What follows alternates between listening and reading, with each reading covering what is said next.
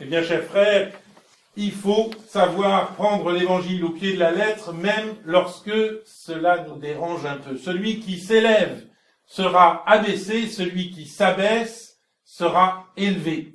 Cette parole est extrêmement forte et elle a évidemment donné naissance à tout un tas de fausses interprétations. Fausses interprétations qu'il faut commencer par déblayer si on veut comprendre le sens de l'enseignement de notre Seigneur Jésus-Christ. Fausses interprétations, je dirais, il y en a deux principales. Il y a celle qui consisterait à dire que finalement, en tant que chrétien, on est tous égaux. Ça, c'est l'interprétation 19e du christianisme, c'est le romantisme chrétien qui prêche l'égalité. Mais je ne vois pas du tout où on peut trouver l'égalité dans cette euh, parabole, ou au contraire, le Christ fait la part de nos petits calculs mondains et nous dit, bah, euh, et, c'est d'ailleurs extraordinairement paradoxal, si vous voulez, que cette parabole qui paraît très tolérante, on voit que le Christ connaît le cœur des hommes et sait bien que ce qui leur importe, c'est ce que pensent de leurs voisins.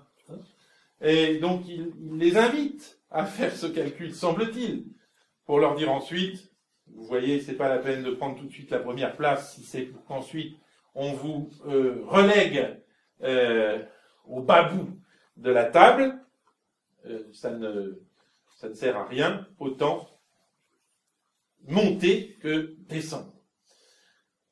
C'est une jolie considération, c'est une considération très concrète pour une leçon très radicale, beaucoup plus radicale que la parabole concrète que nous avons lue. Cette euh, radicalité, eh bien, je crois qu'il faut la conserver. Et il faut bien comprendre, donc, euh, bien la comprendre. Donc, fausse interprétation, l'égalité. Il n'y a pas d'égalité. Il, y a un haut bout, il y a un bas bout de la table, pas de doute. Deuxième, euh, deuxième fausse interprétation, celle que donne Nietzsche, par exemple, qui fait de la morale chrétienne la morale du ressentiment, la morale des petits contre les grands. Euh, Nietzsche, fils de pasteur, Nietzsche qui est baigné dans l'ambiance du christianisme, euh, s'oppose là certainement à une, une incarnation possible du christianisme, à une réalisation historique possible du christianisme, mais et il ne saisit pas la leçon évangélique dans toute sa force. Quelle est la force de la leçon évangélique? Comment le Christ peut-il dire celui qui s'élève sera abaissé et celui qui s'abaisse sera élevé Eh bien, tout d'abord, il faut savoir que lorsque la voix passive est utilisée euh, dans l'évangile, comme dans les textes hébraïques de cette époque-là, vous savez que les Hébreux euh, ne, disent pas, ne prononcent pas le nom de Dieu par respect, et souvent pour eux, pour désigner l'action de Dieu, ils emploient le passif. Sera élevé, sera abaissé. Il faut comprendre, sera élevé par Dieu, sera abaissé par Dieu. La radicalité de cette euh, de, ce mot d'ordre consiste à dire, au fond, que tout ce que nous ne faisons pas avec Dieu, nous ne le faisons pas du tout. Que toutes les valeurs euh, que nous imaginons des valeurs de réussite, réussir sa vie, etc.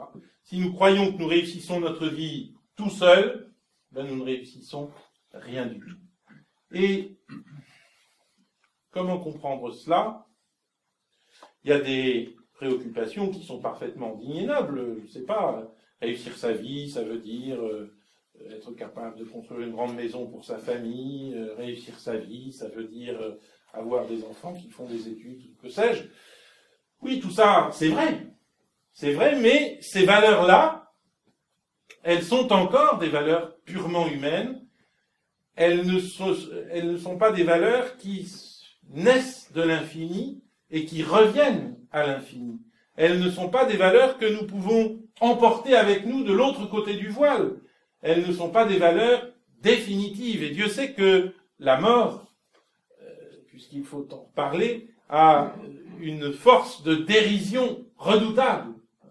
Des gens qui ont toute leur vie considéré comme le plus important du monde tel ou tel objectif, eh bien la mort vient réduire cet euh, objectif à néant et les valeurs humaines qui euh, entouraient l'accès à cet objectif apparaissent comme ce qu'elles sont, c'est-à-dire vraiment peu de choses. Si vous voulez, pour saisir la radicalité de ce mot d'ordre, il faut comprendre que toute valeur que nous poursuivons doit être une valeur infinie. Il n'y a de valeur dans cette vie qu'infinie. Et vous voyez comment la, lecture de Nietzsche est, radicalement opposée, en fait, à la réalité du christianisme. Il s'agit bien de monter plus haut, avec le christianisme. Mais il faut que le maître nous le demande. Si c'est nous qui nous poussons du coude, ça ne sert à rien. Et si c'est seulement si c'est Dieu qui nous fait monter plus haut, que cette, euh, ces degrés que nous aurons montés, nous les, nous les, nous en garderons l'acquis toujours. Je crois donc, si vous voulez, que dans la vie, il faut toujours nous demander qu'est-ce que nous pouvons emporter au-delà de la mort? Qu'est-ce qui vaut au-delà de la Et là, vous aurez ce qui vaut vraiment. Tout ce qui vaut pour l'ici-bas, à un moment ou à un autre, vous allez en saisir la terrible dérision de l'existence. Mais tout ce que vous pouvez emporter avec vous, tout ce qui est intrinsèquement noble et vous ennoblit pour toujours, cela, il faut le poursuivre. Et cela, vous ne pourrez le poursuivre vraiment que vous le sachiez ou que vous ne le sachiez pas, qu'avec Dieu. Qu'avec Dieu. Je dis que vous le sachiez ou que vous ne le sachiez pas parce que certains, et j'en connais même ici en ce moment, ont du mal à croire en Dieu. Mais je dirais qu'on le sache ou qu'on ne le sache pas, si on fait, si on pose nos actes dans la perspective d'un véritable anoblissement de nous-mêmes, d'un véritable dépassement de nous-mêmes pour conserver cet acquis des actes bons au-delà de tous les aléas de l'existence, eh bien, là, d'une manière ou d'une autre, que nous en ayons conscience ou non, Dieu est avec nous. Voilà, je crois, la leçon de cette parabole, et vous voyez, il faut surtout éviter lorsque l'évangile semble trop fort, lorsque telle parole de l'évangile semble trop absolue, il faut éviter de se dire, c'est trop fort, ça ne me concerne pas, ce sont des exagérations. Alors, vous avez les stylistes qui vous disent ce sont des exagérations sémitiques, etc. Non, il faut au contraire voir quel est le sens réel et concret pour nous aujourd'hui. Je crois que le sens réel et concret pour nous aujourd'hui de la parole du Christ, celui qui s'élève sera abaissé, celui qui s'abaisse sera élevé, c'est de dire toutes les valeurs purement humaines attachées à l'ici-bas et à la figure présente de la vie ne sont rien que de faux, de fausses élévations.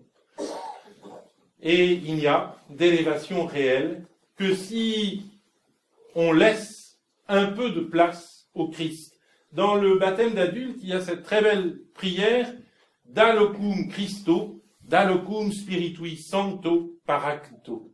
Donne une place au Christ. Donne une place au Saint-Esprit dans ta vie.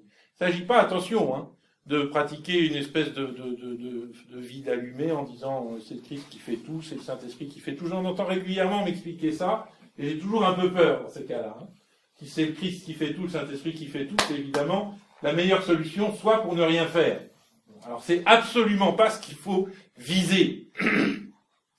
Mais se dire je dois vivre avec l'Esprit Saint, et non pas seulement avec mon esprit propre et mes petits calculs humains, mais avec l'Esprit Saint et dans les fruits que l'Esprit Saint me donne, dans ces fruits d'amour, quand on y réfléchit, qu'est-ce qu'on emporte? On emporte ce que l'Esprit Saint nous a fait faire. Qu'est-ce que c'est que l'Esprit Saint? C'est l'amour en nous. Et tout ce qu'on emporte de l'autre côté du voile, c'est ce qu'on aura fait dans l'amour, dans, cet amour de l'Esprit Saint. Il faut seulement lui laisser un petit peu de place. Dalocum, Spiritui Sancto Paraclito. Au nom du Père et du Fils et du Saint-Esprit, ainsi soit.